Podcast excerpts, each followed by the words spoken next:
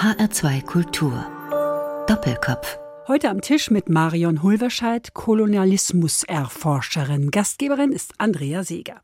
Marion Hulverscheid, schön, dass Sie bei uns sind. Wir möchten zunächst Ihre Person ein bisschen besser kennenlernen. Was ist Ihr Beruf oder ich könnte auch sagen Ihre Berufung? Keine Berufung. Mein Beruf, ähm, je nachdem, wer mich vorstellt, werde ich vorgestellt als Ärztin, als Medizinhistorikerin, als Philosophin, weil ich mindestens zwei Ausbildungen habe. Also ich habe Medizin und Wissenschaftsgeschichte studiert, habe das gerne gemacht, bin gerne in der Medizingeschichte und ja, vielleicht fühle ich mich manchmal berufen, was zu tun. Das würde ich dann aber nicht als Profession bezeichnen. Sie haben eine besondere Beziehung zu dem kleinen nordhessischen Städtchen Witzenhausen.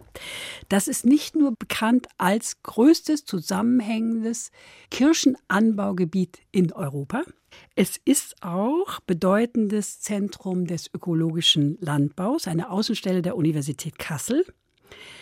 Junge Menschen aus aller Welt studieren hier ökologische Agrarwissenschaften. Und früher war hier die Deutsche Kolonialschule untergebracht. Da sprechen wir gleich noch ausführlich drüber. Heute heißt es Deutsches Institut für tropische und subtropische Landwirtschaft GmbH, abgekürzt DITZL. Und es ist genau 100 Jahre her, dass Otto Buchinger I. seine Heilfastenklinik in Witzenhausen eröffnet hat, in seinem Privathaus. Auch darüber haben Sie gearbeitet. Was haben Sie mit Otto Buchinger dem Ersten zu tun? Ich habe mit Otto Buchinger dem Ersten eigentlich nichts zu tun, uneigentlich recht viel, denn die Klinik, in der ich als psychosomatische Ärztin tätig bin, hat eine internistische Abteilung, in der auch das Buchinger Fasten angeboten wird. Und ich habe dort vor Jahren auch mal vertreten und habe es kennengelernt und habe mich dann auch für die Geschichte interessiert und stieß auf Otto Buchinger und stieß darauf, dass Otto Buchinger ja auch in Witzenhausen war. Und dann war meine naive Frage, wie kam Otto Buchinger eigentlich nach Witzenhausen? Wie kam er denn dahin? Über Umwege. Buchinger war Marinearzt vor dem Ersten Weltkrieg. Er kam dorthin nicht, weil er Adelssohn war, sondern bürgerlicher Sohn aus Darmstadt. Es gibt Biografien, in denen steht, er ist in Witzenhausen geboren. Stimmt alles nicht war viel über die Meere geschippert, hatte dadurch seine Erfahrung als Schiffsarzt gesammelt, auch mit Tropenerkrankungen, war dann während des Ersten Weltkriegs an der Nordsee stationiert und erkrankte an einer Arthritis. Und das war schlimm und er war arbeitsunfähig und er hatte schon mehrere Kinder und dann entdeckte er für sich die alternativen Heilmethoden und ging nach Wiesbaden und ging nach Dresden und entdeckte das Fasten. Er war aus der Marine raus und bekam dann einen Brief vom Leiter der Kolonialschule in Witzenhausen, von Herrn Fabarius. Und der suchte unbedingt jemanden, der Tropenhygiene unterrichtet und meinte, und hier ist auch die Stelle eines Allgemeinarztes in Witzenhausen frei. Das war der Grund, warum Buchinger nach Witzenhausen kam. Kommen wir mal zur deutschen Kolonialschule einer Ausbildungsstätte für Landwirte. Gegründet hat sie der schon erwähnte evangelische Theologe Ernst Albert Fabarius 1898.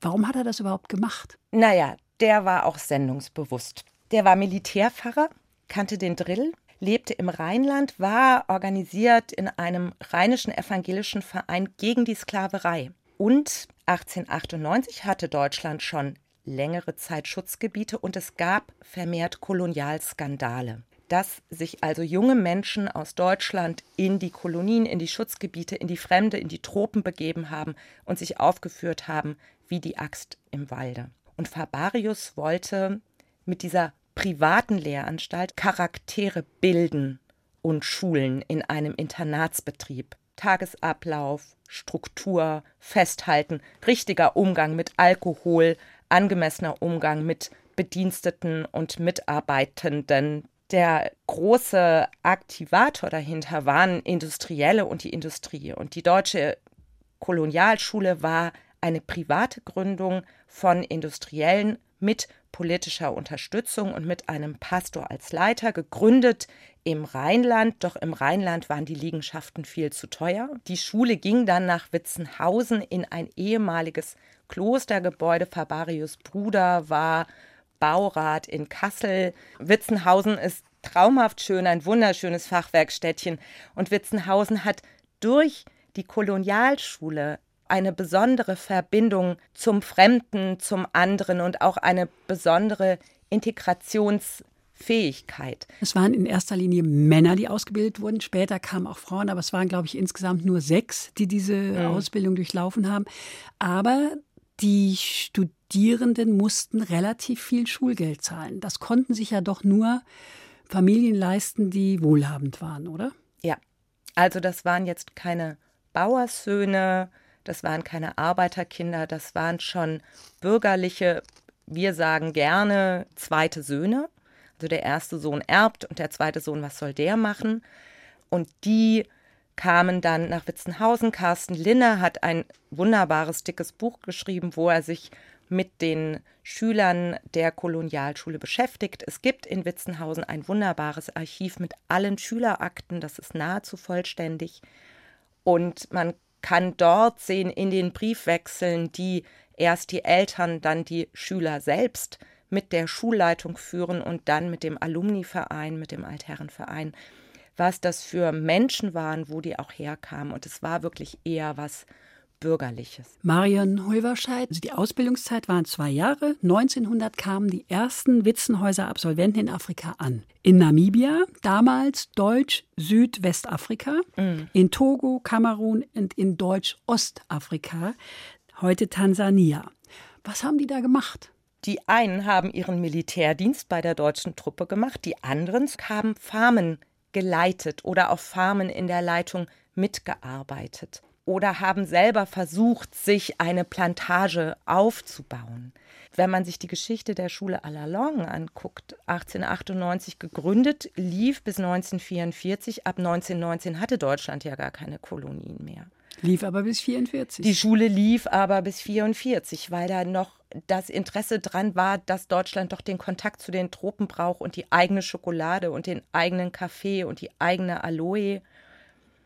Da ist schon so ein politisches Interesse drin, was aber bei dem Einzelnen nicht unbedingt großartig ankam. Also ich, mir ist jetzt noch keiner begegnet und ich kenne relativ viele Biografien, der grandios reich geworden ist und ein Mäzen geworden ist, sondern die haben alle so auf niedrigem bis mittleren Niveau ihre Farm geleitet. Wie war denn der Austausch zwischen der Ausbildungsstätte in Witzenhausen und den Menschen, den Männern, die jetzt in den Tropen waren. Wie sah das aus? Das äh, lief sehr schön. Fabarius hat eine Schulzeitschrift installiert, schon sehr früh, den Kulturpionier. Ja. Und in diesem Kulturpionier, der vier bis sechs Mal im Jahr erschien, der wurde sowohl an die Schüler vor Ort verteilt als auch an die ehemaligen Absolventen.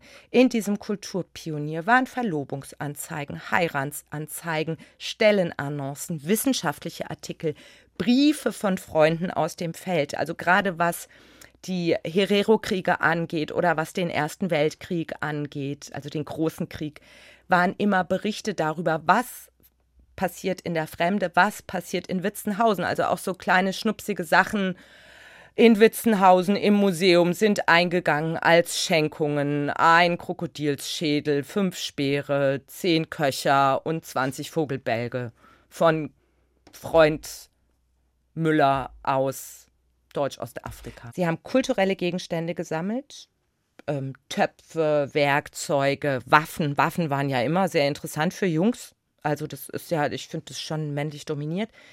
Sie haben aber dann auch Kultgegenstände gesammelt und sie haben Human Remains, also menschliche Überreste, Schädel gesammelt. Das war für die Anthropologie. Die meinten, man kann anhand der Schädelform oder der Form des Skelettes die, die Rassenunterschiede bestimmen. Wurden aufgesammelt, auch von Schülern der deutschen Kolonialschule. Da kommen wir nachher nochmal zu. Und sie haben auch gesammelt Samen, Gehörne, Vogelbälge, Fische. Nur wenn man sich dann dieses Konglomerat von Objekten anschaut und sich dann überlegt, was überlebt denn da 100 Jahre?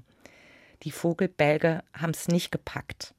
Da waren die Witzenhäusener Motten dann doch stärker. Marion Hulverscheid, wir sprechen nicht nur im Doppelkopf in HR2 Kultur, wir hören auch Musik. Mitgebracht haben Sie ein Stück von Silly, was Sie sich ausgesucht haben, Paradiesvögel, ist aus dem Jahr 1989. Warum dieses Stück? Silly ist eine DDR-Band. 1989 haben Musikgruppen aus der DDR wunderbar verklausulierte Texte gemacht und ich mochte es immer sehr gerne. Ich hatte früh Kontakt und ich hatte einen Freund und wir haben uns gegenseitig aus, er kam aus Sachsen und wir haben uns gegenseitig versucht, unsere Kindheit darzulegen und haben uns gegenseitig Kassetten aufgenommen.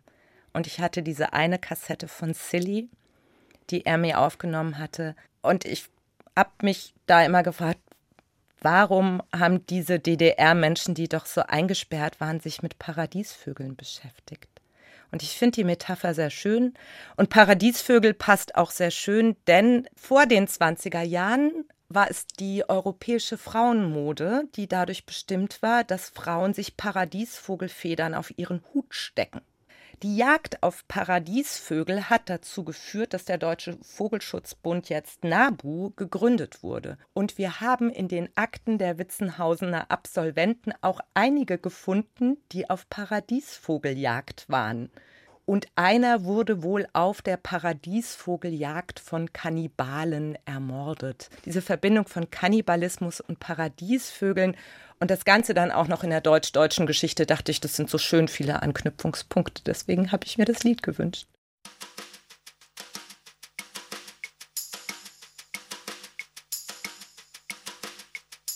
Er ist nur mal kurz durch mein Zimmer geflogen,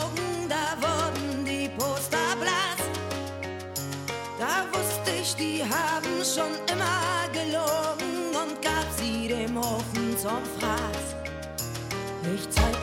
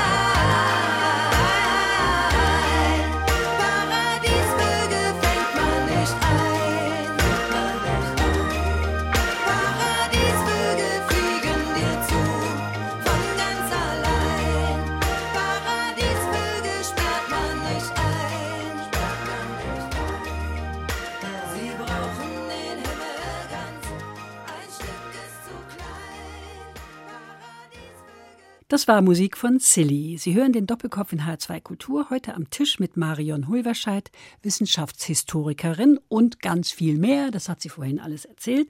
Gastgeberin ist Andrea Seeger. Marion Hulverscheid, der deutsche Kolonialkrieg gegen den Aufstand der Herero und Nama dauerte von 1904 bis 1908. Ist es eigentlich ein Thema hier in Deutschland? Es kommt darauf an, wer wohin hört. Mhm. Also in der Schule hatte ich es nicht. Das weiß genau, ich. in der Schule war der Kolonialismus, war der deutsche Kolonialismus lange Zeit kein Thema, wobei in den letzten fünf, sechs Jahren das Interesse dazu zunehmend stärker ist. Der deutsche Kolonialismus und der, ja, ich würde sagen, Herero-Krieg ich habe in meinem Schülerlexikon Geschichte nachgeschaut. Da gibt es keinen Herero-Krieg, da gibt es einen Hottentotten-Aufstand. Den setzen wir jetzt bitte in Anführungsstriche. Dürfen wir das Wort Hottentotten überhaupt noch benutzen?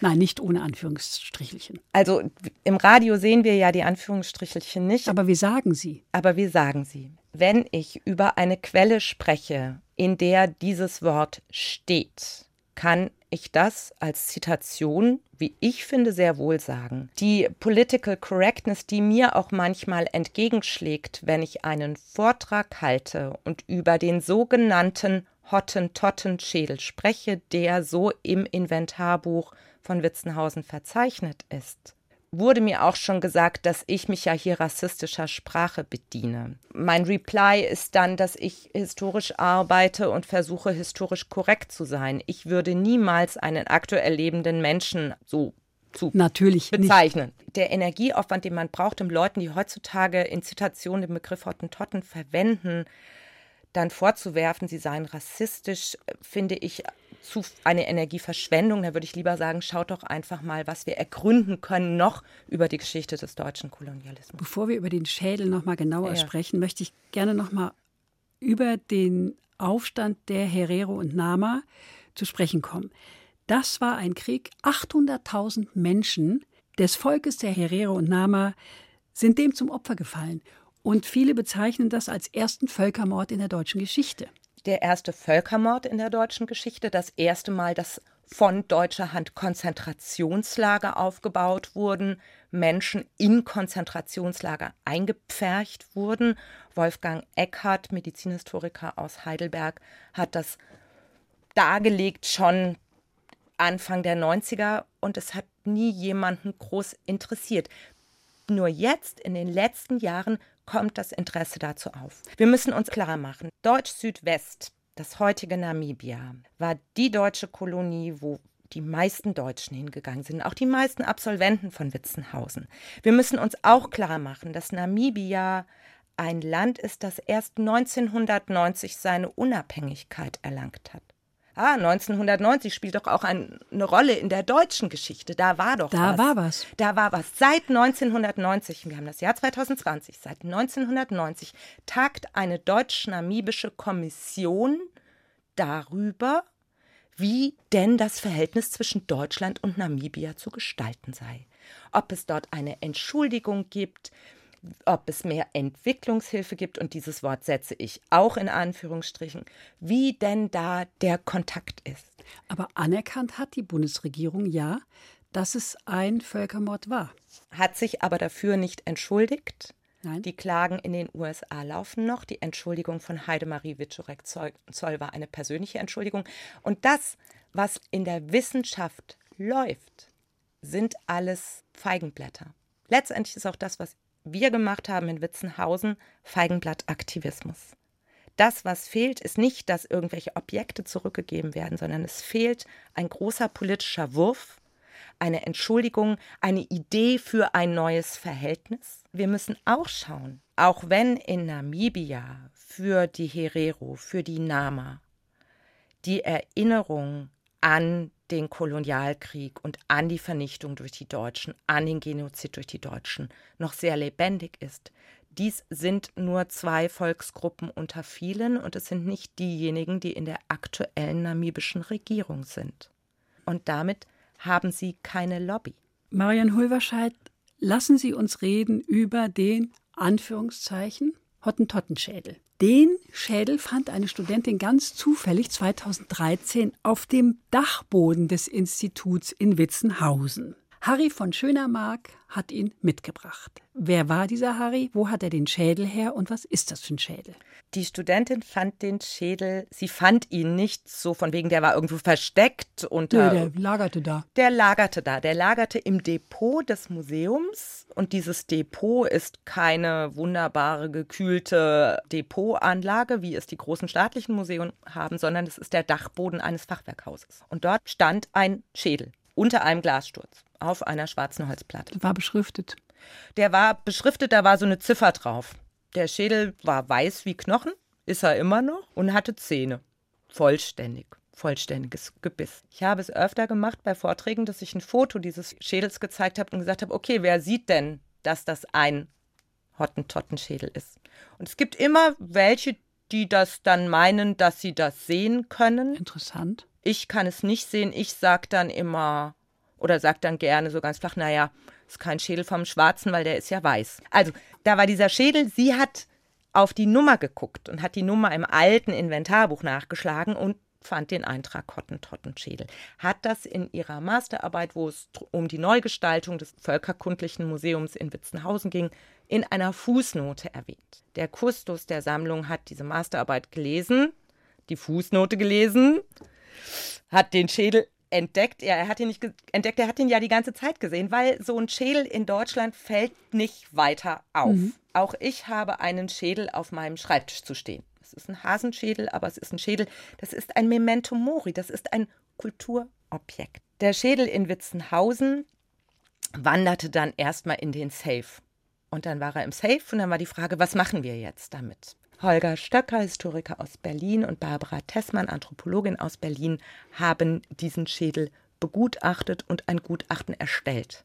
Und wir hatten Glück, denn wir fanden, das war Ihre Frage, die Schülerakte von Harry von Schönermark und in dieser Schülerakte fanden wir eine Visitenkarte von Harry von Schönermark seiner Zeit aus Deutsch Südwest aus Nomzas von einer Farm, auf der er geschrieben hat, hiermit schicke ich Ihnen einen männlichen Hottentottenschädel für die Sammlung, auf das sie wachse und gedeihe. Damit war die Provenienz, die Herkunft dieses Schädels geklärt, denn wir hatten diese Visitenkarte im Inventarbuch den Eintrag Hottentottenschädel von Schönermark, DSWA, Deutsch Südwestafrika, und damit war es klar.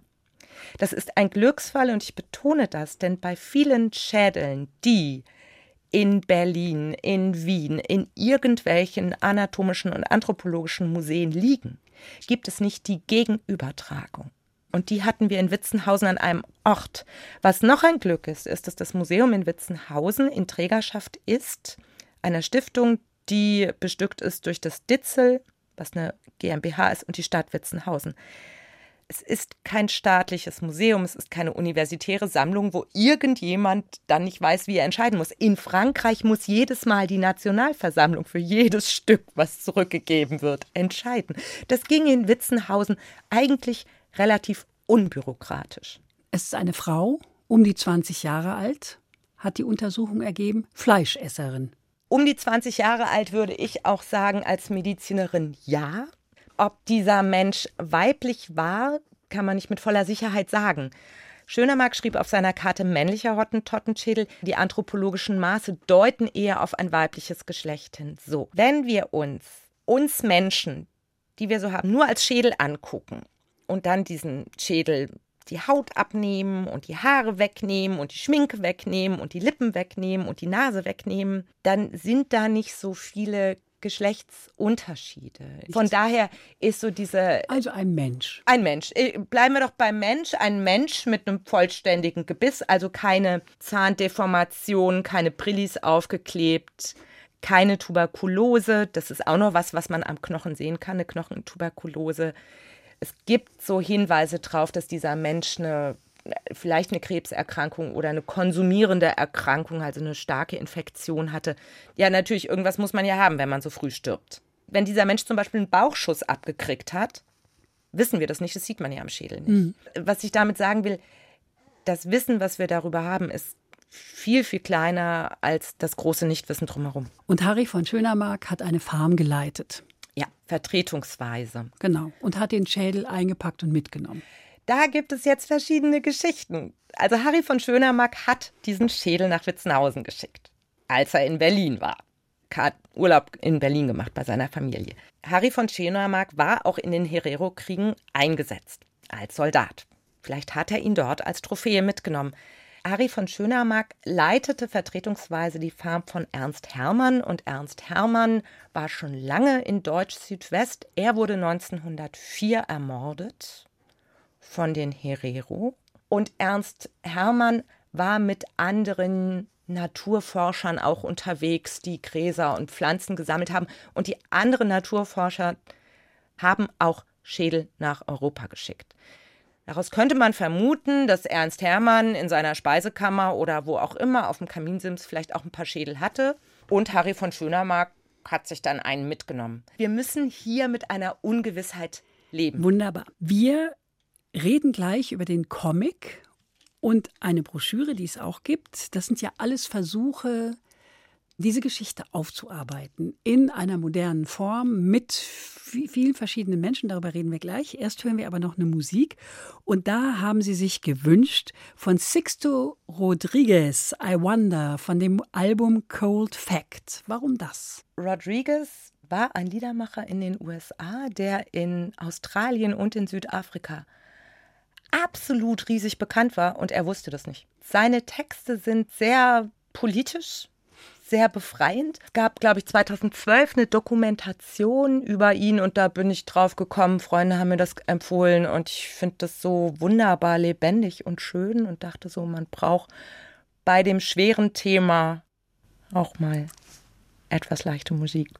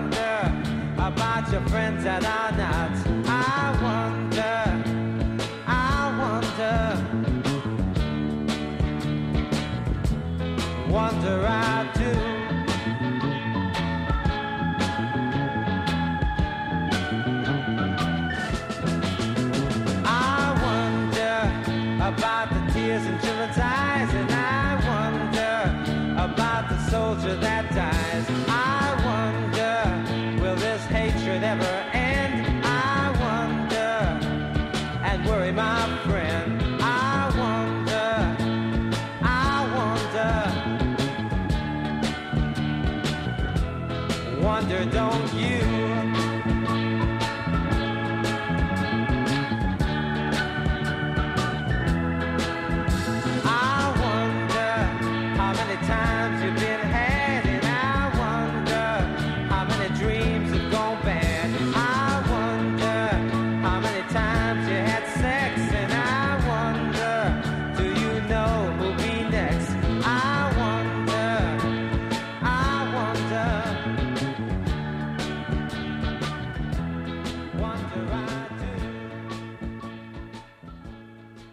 Das war Musik von Sixto Rodriguez, I Wonder. Sie hören den Doppelkopf in HR2 Kultur, heute am Tisch mit Marion Hulverscheid, Teamplayerin. Gastgeberin ist Andrea Seeger.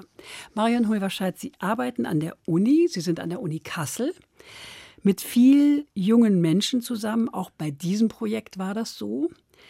Sie haben einen Comic gemacht. Da sind ja ganz viele Menschen beteiligt. Junge Menschen, ältere Menschen. Herr Dorgarten ist auch Professor Ist schon ein bisschen älter. Oh Gott, wenn jetzt Herr Dorgarten hört, Wie alt ist Herr Dorgarten? Herr Dorgarten ist 61 und bei seinem 60. Geburtstag kam zweimal die Polizei. Bitte bezeichnen Sie ihn nicht als alt und ich habe nicht gesagt, alt, Sie das gesagt, raus. älter. Also älter als älter, 25. Älter fängt bei mir bei 80 Jahren. Okay. Also es sind lauter junge Leute beteiligt an diesem Comic. Der heißt Raus rein ist ein tolles Werk, wie ich finde. Ich habe ihn hier dabei mit ganz bunten Zeichnungen, Abbildungen, Sketchen und da sind auch so Sachen dabei wie der Mackie, der Igel, den wir ja alle kennen. Und dann gibt es so eine Tafel, da steht Mackie bei den Negerlein. Das wusste ich gar nicht, dass Mackie bei den Negerlein war. Ist denn Mackie, unser Mackie-Igel, jetzt ein Nazi? Der Zeichner von Mackie Eagle war ein Nazi. Ist denn jetzt Mackie ein Rassist? Das ist die Frage. Ja, ist Und es ist die Frage, war jetzt unsere Kindheit schlecht? weil wir Salamanderschuhe toll fanden und ich uns immer gefreut toll. haben, wenn wir dann zu den Schuhen auch noch diese tollen Salamanderbücher bekamen. Und ich finde, dafür gibt es verschiedene Generationen, dass man sich hinterfragen lassen kann von den neuen Generationen. Die Idee für den Comic stammt in der Tat von Studierenden. Ich habe in Witzenhausen im Rahmen einer Vertretung mal die Geschichte der Kolonialschule unterrichtet für Agrarstudierende, also diese Studierenden der ökologischen Landwirtschaft und tropischen Landwirtschaft. Nettes Völkchen, nette Menschen. Ich habe Blogseminare gemacht, weil ich da, glaube ich, noch in Berlin gewohnt habe. Und bei der Nachbesprechung fragte ich dann, so eine Feedbackrunde, meinte einer, ja, aber pff, gibt's nichts Niedrigschwelliges? Also diese Bücher mit Fußnoten und immer nur Texte. Und dann haben in meinem Kopf zwei Synapsen Klick gemacht. Ich hatte nämlich davor eine Graphic Novel gelesen über die letzten Tage des Stefan Zweig. Und ich war ganz begeistert und dann rief ich eine Freundin an, ehemalige Studentin von mir, die in Kassel an der Kunsthochschule ist und ich meinte so, und da kommt dann so meine Naivität. Sag gibt es eigentlich an der Kunsthochschule jemand, der so Comics macht? Und da meinte sie, ja klar, Hendrik Dorgarten. Nie gehört vorher habe ich dem eine E-Mail geschrieben, habe gesagt, hallo Herr Dorgarten, ich habe gehört, Sie machen Comics und da gibt es doch in Witzenhausen die Kolonialschule und es wäre doch cool, da so ein niedrigschwelliges Angebot zu machen als studentisches Lehrexperiment für Geschichtsstudies, Agrarstudies und Studis von der Kunsthochschule. Und er rief mich an und meinte, geile Idee. Und so lässig kam dieses Projekt, was zwischenzeitlich überhaupt nicht lässig war, zustande. Wir haben dann gedacht, okay, machen wir über zwei Semester, packen die Studis zusammen, die dürfen nach Witzenhausen, wir machen auf jeden Fall eine Publikation, das ist gut für die Kunststudis, das ist toll für die Geschichtsstudis, dann haben die was zu schreiben und die anderen lernen interdisziplinäres Arbeiten. Denn Interdisziplinarität kann ich nicht studieren, die muss ich tun. Das ist hands-on. Und dann bin ich das erste Mal nach Witzenhausen gefahren mit dem Auto, hatte drei Kunststudis dabei und die meinen so, ja, wie viele Kolonialschulen gibt es eigentlich in Deutschland? Und dann dachte ich so, okay. Und ich merkte auch, dass diese Studierenden, und das ist nicht böse gemeint, sondern das ist so gewesen. Geschichte begann für sie 1933. Deutsche politische Geschichte fängt 33 an. Am schwierigsten war dieser Sprung über die Klippe. Was war vor 33? Es ist für Briten ist das total erstaunlich, weil The Great War ist der Erste Weltkrieg. Da wird Geschichte politisch ganz anders besetzt. Aber sich mit dem deutschen Kolonialismus zu beschäftigen, der ja vom Ex-Kanzler Schröder auch nur als ach, Marginalie der deutschen Geschichte beschrieben wird, habe ich garantiert falsch zitiert, dahin zu kommen. Und es war für die enorm schwierig. Für die waren alle, die 1933 gelebt haben, waren alle Nazis. Ja, und alle, die ab 1900 in Deutschland aktiv waren, waren alles Imperialisten so. und Rassisten. Waren es ja auch irgendwie alle, weil das die Denkungsart war. Also, dass das alle Nazis waren, da möchte ich doch mal ganz erheblich Widerstand leisten. So war das nicht. Gleichwohl, ja, ich glaube, dass das schwierig ist, weiter zurückzugehen. Und was war da eigentlich? Und Kolonialgeschichte war nicht unser Thema. Wirklich nicht. Und wenn das jetzt Thema wird oder ist und jetzt immer mehr zum Thema wird, ist das nur gut. Weil wie ja der EKD-Kulturbeauftragte, also der Kulturbeauftragte der Evangelischen Kirche in Deutschland, neulich sagte, der Herr Klausen, Es gibt immer mehr Menschen, die in Deutschland leben mit Migrationshintergrund, eben auch aus ehemaligen deutschen Kolonien, wo wir auch mit dem Erbe umgehen müssen, in anderer Weise, wie wir das vielleicht bisher tun. Und Witzenhausen ist dafür ein gutes Beispiel. Studenten haben die Büste von Fabarius, die da im Hof steht, mit roter Farbe besprüht und Rassist dran geschrieben. Finden Sie das okay so oder würden Sie damit anders umgehen? Die Frage ist, wie mit der Büste umgehen. Kleiner historischer Exkurs. Seit wann steht dort diese Büste? Fabarius ist 1927 gestorben. Er hat sich dort in diesem Kloster eine Kapelle gebaut. Ja, in einem Kloster eine Kapelle. Unter der Apsis der Kapelle liegen seine Gebeine und die seiner Frau und die seines Sohnes. Also sein Schädel ist eigentlich auch da. Ein Jahr nach seinem Tod haben die Industriellen, die hinter der Schule stehen, diese Büste gespendet. Ich weiß nicht, wer sie gemacht hat. Ich weiß nicht, wie teuer sie war.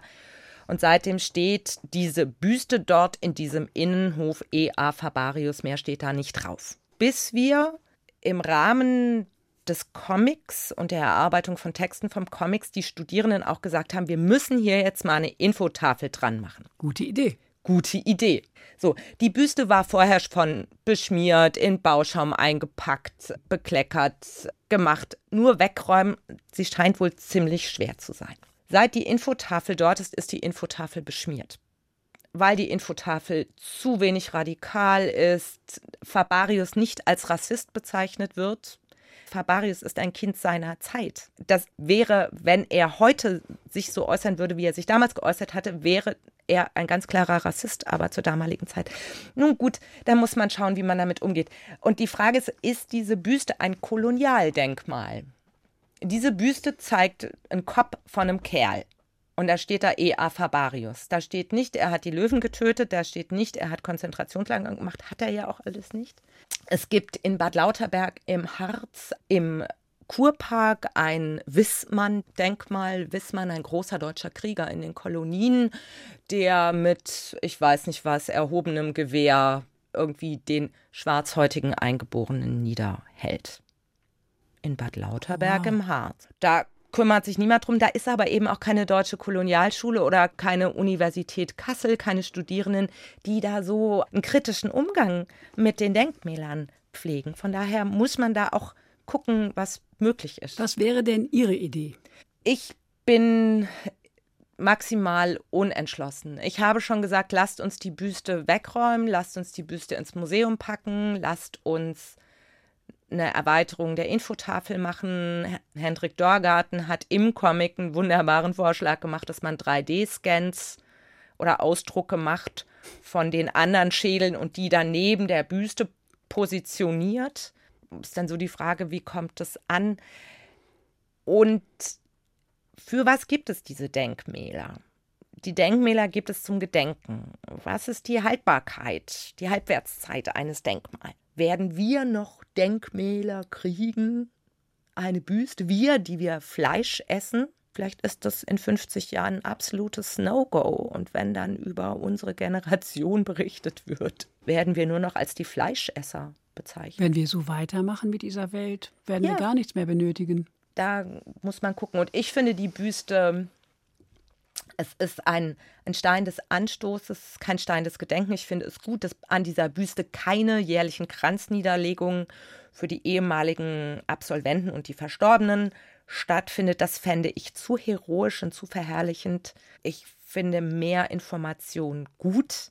Das war auch die Intention des Comics. Inwieweit jetzt Menschen, die nach Witzenhausen kommen und touristisch interessiert sind, das dann auch begreifen, was da ist, wird man sehen. Das ist die Frage, weil die Studentinnen und Studenten fordern ja einen offeneren und offensiven Umgang mit der Historie des Standorts, habe ich gelesen. Sie kritisieren, dass es im Umfeld des Campus keine sichtbaren Zeichen, keine Informationen, keine Erklärungen und keine Hinweistafeln gibt, die den Kontext der Kolonialgeschichte thematisieren. Den zentralen Innenhof würden sie gerne zu einem postkolonialen Erinnerungsort machen. Das finde ich doch ein sehr gutes Ansinnen und nur zu, kann ich doch da nur sagen. Ja, und genau das ist das, was vom Ditzel gesagt wird, nur zu macht. Es ist viel, viel einfacher, gegen irgendwas zu sein, als etwas zu, zu tun. tun. Und in Zeiten, in denen der Opferstatus geradezu verherrlicht wird, möchte ich ja auch kein Täter sein. Da bin ich lieber untätig kritisch. Kritisieren kann man vom hohen Ross wunderbar. Aber was tun? Die Leute, die was tun und sagen, hier, ich mache jetzt mal, ja, ich habe da mal so ein Konzept, wer macht mit, ist Arbeit. Ja. Und es ging uns mit dem Comic auch so, dass einige Studierende währenddessen ausgestiegen sind, weil sie gemerkt haben, huch, das ist doch komplexer, als ich dachte. Und ja, genau das ist es. Das sind immer die Sachen, die mich total locken, wenn es komplex wird, wenn es schwierig wird. Und es gibt Menschen, die steigen da aus, die möchten es lieber einfach haben. Und so einfach ist es halt eben nicht. Ohne Kolonialismus keine Schokolade. Fände ich auch doof. Was tun? Schauen, dass es natürlich Witzenhausen postkolonial gibt, was Studierende sind, die sich sehr engagieren, um die koloniale Vergangenheit Witzenhausens aufzuarbeiten. Dann die Politik der Bürgermeister interessiert sich zum Beispiel null für das Museum, ja. Aber ohne diese Schule gäbe es Witzenhausen nicht. Andersrum ist Witzenhausen steht gerade echt auch scheiße schlecht finanziell da. Die haben da auch keine Lust zu. Und das Ditzel ist ein An-Institut der Universität und die Universität sitzt in Kassel. Also da sind einfach Gemengelagen. Ich habe gelesen, es gibt einen postkolonialen Stadtrundgang. Ja. Das ist ja etwas ganz Tolles. Und nach jedem postkolonialen Stadtrundgang ist die Büste beschmiert. Das ist was ganz Tolles. Das ist weniger schön. Aber ich dachte mir, sowas kann doch auch für Nordhessen, wo die Städte ja um Touristen auch buhlen, kann doch ein wunderbarer Punkt sein, den andere eben nicht haben. Das kann man als wunderbaren Könnte Punkt man. machen. Es ist die Frage, wie es dargestellt wird. Es gibt postkoloniale Stadtrundgänge und postkoloniale Gruppen in Witzenhausen, in Göttingen und in Kassel. Die machen eine Arbeit, wo sie zum einen was ich gut finde, einfach den deutschen Kolonialismus wieder wachrufen. Ja. Und sie machen es aber so, dass gleich die Meinung, wie man dazu stehen muss, mitgeliefert wird. Mir geht es darum, Menschen zum Denken anzuregen und zu schauen, was bringt es jetzt, diese Straße umzubenennen. Die Warum? Mohrenstraße in Ohrenstraße. Ja, in Kassel ist jetzt die Mohrenapotheke in Ohrenapotheke umbenannt, ist gleich der Verfassungsschutz dran. Das Spannende ist, das wissen die Leute, die das nicht gemacht haben, dass in der Apotheke gegenüber der Mohrenapotheke ein People of Color arbeitet. Das ist der Vater von einer ehemaligen Mitschülerin meiner Tochter. Ich warte immer noch auf den Comic dazu, weil ich einfach denke, so kann man das nicht anders darstellen. Muss man da immer so super harsch politisch korrekt sein? Bringt das was? Ich finde es gut, dass die Mohrenstraße in Berlin die Haltestelle umbenannt wird. Ich bin da lange Jahre ausgestiegen. Ich fände es schöner, wenn sie Möhrenstraße heißen würde. Und wenn man dann schaut, nach wem man denn was benennt, und dann gibt es dann Leute, die sagen, aber sind die langen Straßen nach den Männern benannt und nur die kurzen Straßen nach den Frauen und wir wollen einen Platz der sexuellen Gleichberechtigung wo ich nur sage, ich möchte nicht am Platz der sexuellen Gleichberechtigung wohnen oder. Nein, auf gar keinen Fall. Dann möchte ich lieber in Straße 17b wohnen, wo ich auch denke, ja, es ist eine Kultur und es ist so die Frage, an welcher Schraube drehe ich und worum geht es? Und nochmal, es ist wichtig, dass wir uns mit dem Kolonialismus beschäftigen. Wir brauchen da neue Zugänge für. Ja. Mit oberlehrerhaftem so und so ist, es kommt man nicht weiter. Aber ich merke auch, wie schwierig es ist, zum Beispiel sich korrekt auszudrücken. Wenn ich sage, die Schwarzen, mhm. dann kann das auf der anderen Seite schon rassistisch empfunden werden. Es heißt Colored People oder Colored Person. Wie soll ich das der Oma in Nanzenbach erklären, die kein Englisch spricht? Das ist genau der Punkt. Und der Oma in Nanzenbach erkläre ich das so, dass die Oma in Nanzenbach das versteht. Denn ich bin in der Lage, ich bin ja kein Computer, der dann Autokorrektur und dann immer das N-Wort ersetzt hat durch POC. People of Color für diejenigen, die nicht so abkürzungsaffin sind. Und deswegen bin ich ja Mensch, dass ich in der Lage bin, mich adäquat meinem Gegenüber zu verhalten. Und mir geht es darum, die Oma in Nanzenbach mitzunehmen, dass die weiß, worum geht es denn hier in dieser Diskussion, wenn es nicht ein Diskurs ist. Und ich finde es schön, wenn wir uns die Zeit nehmen, uns da wirklich reinzuarbeiten und zu gucken, aber mir geht es nicht um Meinungsaustausch, sondern mir geht es wirklich darum, was haben Paradiesvogelfedern, die Frauen geschmückt haben, was hat das Frauenbild in der Kaiserzeit mit dem Kolonialismus der Kaiserzeit zu tun und wie kann ich mich als Frau oder als Mensch mit Gebärmutter heute dazu verhalten. Das ist ein sehr schönes Schlusswort. Die Paradiesvogeldebatte und die Federn des Paradiesvogels und das Frauenbild in den 20er Jahren, super. Ich danke Ihnen, Marion Hulverscheid, aber Sie wollten noch, noch ein weiteres Schlusswort. Einfach nur ganz kurz. Mein Engagement in Witzenhausen ist nur möglich, weil ich machen darf. Es gibt dort keinen Widerstand. Und alle, die zu Witzenhausen, zum Völkerkundlichen Museum, zur Kolonialschule etwas tun wollen, etwas installieren wollen, etwas schreiben wollen, im Archiv recherchieren wollen, können dies tun. Es gibt keinen Widerstand, damit gibt es keine Reibungsenergie, aber es gibt offene Türen. Und das finde ich so wichtig zu betonen, denn ich bin ja auch eine, die von außen kommt und das macht. Und ich finde es auch wichtig, das einfach zu sehen, wenn dann immer sagt, die wollen das ja nicht. Das stimmt nicht. Es ist gewünscht, dass es aufgearbeitet wird. Und einfach zu schauen, sich auch zu engagieren und was zu machen, wo es eben keinen Widerstand, keinen institutionellen Widerstand gibt. Wo das Problem eher darin liegt, wo gibt es die Gelder dafür? Das ist nämlich der Widerstand, die wirtschaftliche Problematik oder wer interessiert sich dafür? Und das Interesse ist mittlerweile da. Da einfach zu gucken, da sind offene Türen und das ist schön und gut und das kann man machen. Man muss es nur wollen. Danke, Marion Hulberstadt, dass Sie uns darüber aufgeklärt haben, über diesen Prozess. Da bleibt noch viel zu tun. Danke Ihnen fürs Zuhören, sagt Andrea Seeger. Eine Musik haben wir noch mitgebracht. Haben Sie eine der Goldberg-Variationen, und zwar die 15 von Ingor Levit. Was gefällt Ihnen daran? Igor Levit hat viele Menschen über den Lockdown gerettet mit seinem täglichen Klavierspiel und ich bekenne, ich gehöre dazu. Ein sehr sehr guter Musiker. Vielen Dank.